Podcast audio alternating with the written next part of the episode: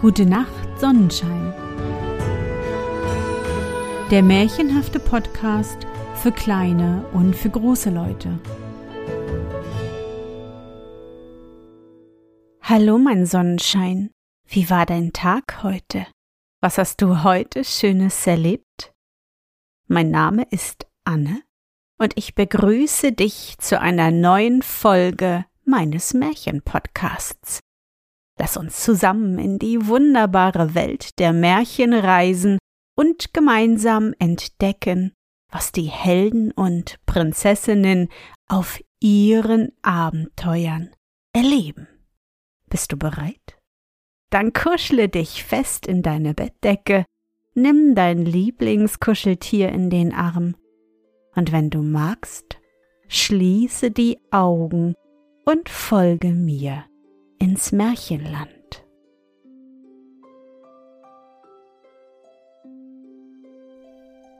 Die Prinzessin Graziose Es lebte einmal ein König, der hatte eine Tochter, die er sehr liebte. Seine Gemahlin starb, als die Prinzessin noch nicht völlig erwachsen war und ward von dieser mit zahllosen Tränen beweint. Einige Monate nach ihrem Tode ritt der König auf die Jagd und kehrte, da er sehr ermüdet und erhitzt war, in einem Schlosse bei einer Herzogin ein. Diese war sehr reich und stolz, und es fiel ihr ein, dass, wenn der König sie zur Gemahlin nähme, sie dadurch einen höheren Rang und ein größeres Ansehen bekäme. Sie bat ihn daher sogleich bei seiner Ankunft, sie in den Keller zu begleiten, um sich mit Wein zu erfrischen. Er ging mit ihr und sie schlug ein Fass auf, aber es war nicht mit Wein, sondern mit lauter Gold gefüllt. Sie öffnete ein anderes, da waren lauter Perlen darin, und noch ein anderes und wieder ein anderes voll mit Diamanten. Endlich fand sie doch eines mit dem herrlichsten Wein gefüllt. Der König war ein wenig habsüchtig. Daher gefielen ihm die Schätze der Herzogin sehr, und er dachte unterwegs immer an die mit Gold, Perlen und Diamanten gefüllten Fässer. Schließlich fasste er den Entschluss, sich mit ihr zu vermählen, um all ihre Kostbarkeiten zu bekommen und es war in der Tat ein großer Entschluss, denn die Herzogin war unbeschreiblich hässlich. Er führte seinen Vorsatz aus, und die Vermählung ward mit viel Pracht gefeiert.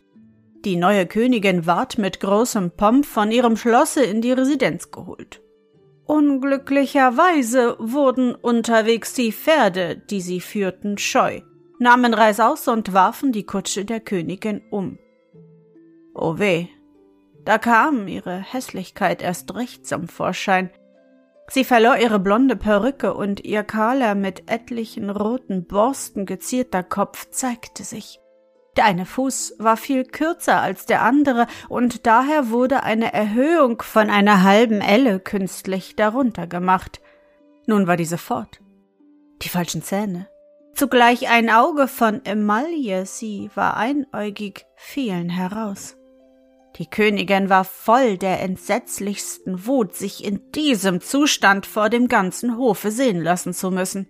Und schon am folgenden Tage veranstaltete sie ein großes Fest, bei dem ein Turnier gehalten werden sollte. Sie erwählte sich zwölf Ritter, die sie für die schönste Dame der Welt erklären und diese Behauptung gegen jedermann verfechten sollten. Niemand unterstand sich gegen die Königin aufzutreten, die vom Balkon auf dem zum Kampf bestimmten Hofplatz herabsah und sich stolz brüstete, dass niemand sich fand, der es bezweifle, dass sie die schönste sei. Die Prinzessin Graziose, ihre Stieftochter, musste in einem schlechten Kleidchen hinter ihrem Stuhle stehen. Doch plötzlich trat ein fremder Ritter auf, warf den Handschuh, das ist ein Zeichen, dass er fechten wolle, auf den Kampfplatz und rief laut Die Königin sei das hässlichste Weib unter der Sonne und seine Dame die schönste. Man denke sich die Wut der Königin. Er überwand ihre zwölf Ritter der Reihe nach, und als er mit ihnen fertig war, noch hundert andere, die ihm die Boshafte entgegenstellte. Dann öffnete er eine brillantene Dose und zeigte ihr und dem versammelten Hofe und Volke das Bildnis der Dame, für die er gefochten hatte, und siehe da, es war die Prinzessin Graziose. Sie ward feuerrot, denn sie war ebenso bescheiden und sittsam, als sie schön war, und verbarg sich hinter den anderen Damen, denn jedermann sah zu ihr herauf und fand, dass der Ritter recht hatte. Die Königin aber fiel in eine Ohnmacht von einigen Stunden, so dass man alle Ärzte der Stadt zusammenholen musste, sie wieder zu erwecken. Unterdessen ging die Prinzessin in ein Wäldchen, welches der Lieblingsaufenthalt ihrer Mutter gewesen war, und weinte da bitterlich über ihren Verlust und über das boshafte Weib, das der König geheiratet hatte. Plötzlich erschien eine schöne Dame vor ihr und sprach Weine nicht so, ich bin deine Patin, die Fee Amarante, und werde dir helfen und dir beistehen, nur musst du immer gut bleiben. Als sie das gesagt hatte, verschwand sie, und Graziose ging getröstet zum Schlosse zurück. Am anderen Morgen ward sie zur Königin gerufen. Da standen schon vier böse Weiber mit Ruten, die sie schlagen sollten. Die arme Prinzessin weinte bitterlich und bat um Erbarmen, aber es half doch nichts, und die böse Königin befahl ihr, den Rücken so lange mit Ruten zu hauen, bis alle die Ruten, die in Haufen getürmt dalagen, zerbrochen wären. Doch oh Wunder, die Ruten verwandelten sich aber, sobald sie die Haut Graziosens berührten, in Blumen, und die Königin fiel aus Ärger darüber wieder in Ohnmacht. Am anderen Tage ließ sie die Prinzessin in einen großen, großen Wald führen und mitten in demselben den wilden Tieren zur Speise hinwerfen. Graziose weinte wieder und zitterte vor Furcht, denn es wurde immer finsterer, und sie hörte die Löwen brüllen und vermutete in jedem Augenblicke, dass eine erscheinen und sie zum Abendbrot verzehren könne. Doch auf einmal erhellte sich der Wald. Herrliche Lampen von Kristall wurden von unsichtbaren Händen an die Bäume befestigt, die sich von ihren Plätzen bewegten und so stellten, dass eine breite, schöne Allee sichtbar war. Musik ertönte, und ein goldener Muschelwagen von sechs schneeweißen Hirschen gezogen flog wie der Wind heran. Die Diener nötigten die überraschte Prinzessin, die wohl sah, dass Patin Amarante hier im Spiele sei, einzusteigen. Und im Nu war sie in einem herrlichen Palaste von gediegenem Golde bei der Fee. Nun war alle Angst vergessen und sie sollte immer hier bleiben.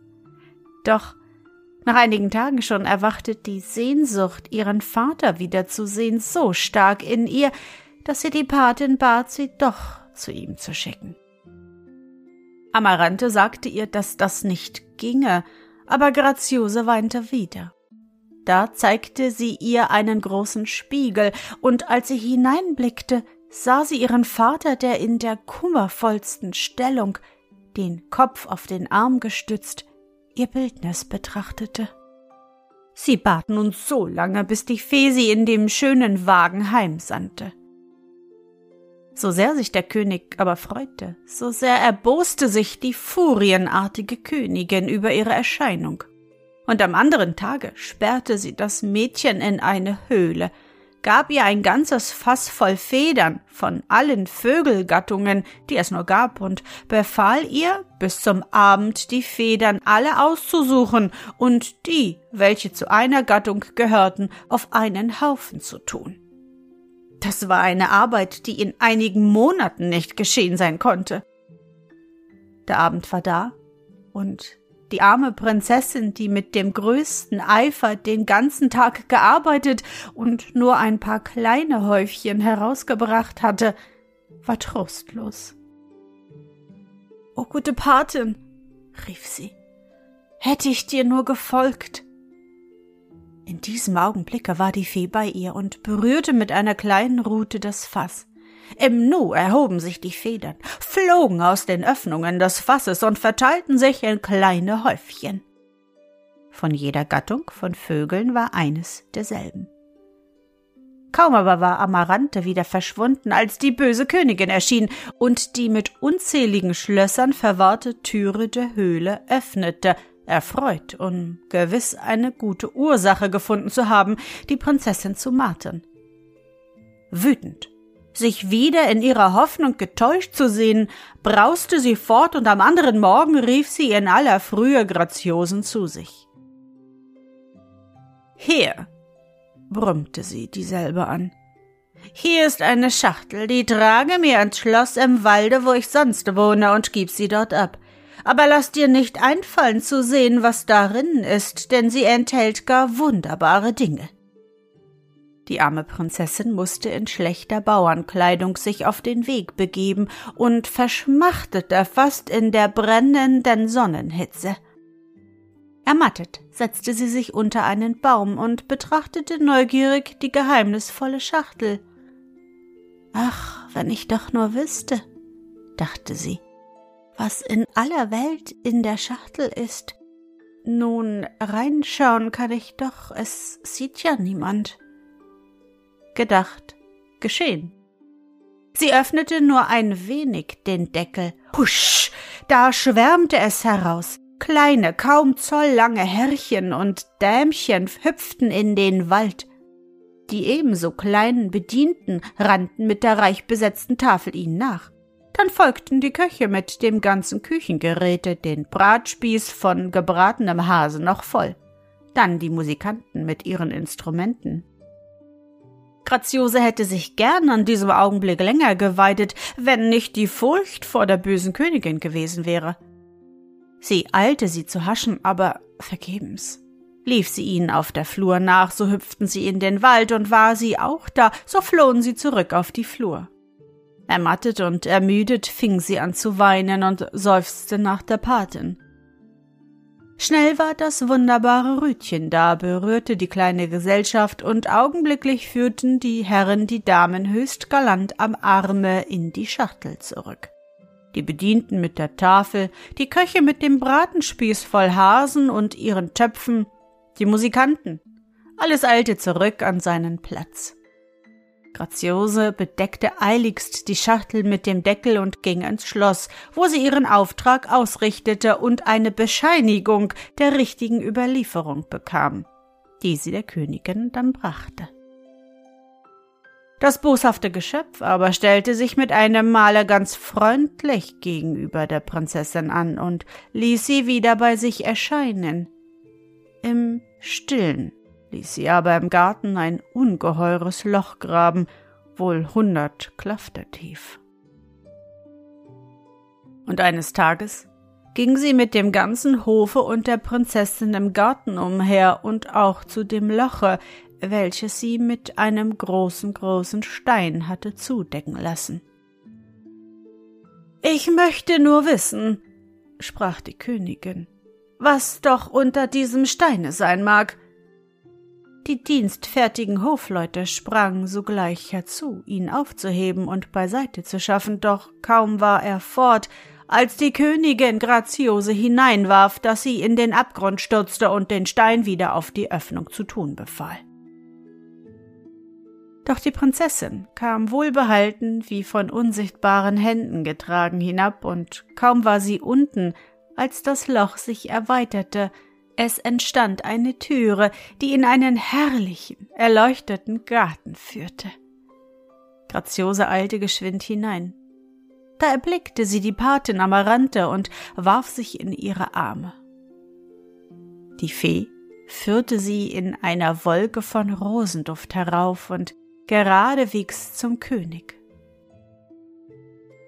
Wenn du, so sprach die Patin zu ihm, so furchtsam bist, deine Gemahlin für ihre Schandtaten zu strafen, so muss ich es tun.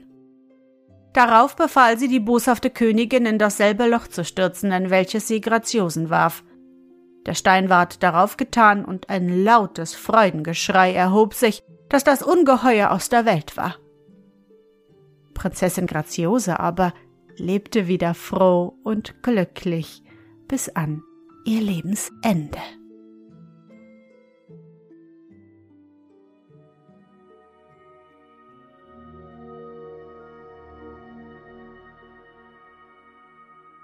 Na Sonnenschein, bist du noch wach? Das war das deutsche Märchen Prinzessin Graziose, ausgedacht und aufgeschrieben von Caroline Stahl. Ich hoffe, dir hat unsere gemeinsame Reise heute gefallen. Für mich war es wieder wunderbar und ich danke dir, dass du mich begleitet hast.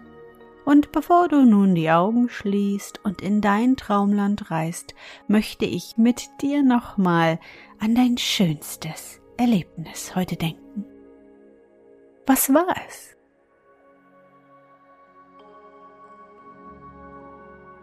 Vielleicht hast du heute auf dem Balkon oder im Garten ein Eichhörnchen gesehen. Es hat sich aus dem Futterhäuschen ein paar Samen gemopst und sie ganz schnell aufgefuttert. Versuche dich an dein schönstes Erlebnis heute zu erinnern.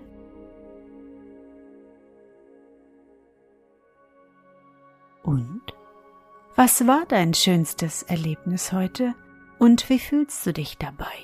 Suche dir auch heute wieder den schönsten Moment aus und präge ihn dir gut ein. Und wenn du magst, kannst du ihn auch malen oder im Zauberbuch aufschreiben. Und nun? Gute Nacht, Sonnenschein. Schlaf gut und träum was Schönes. Wir hören uns bald wieder.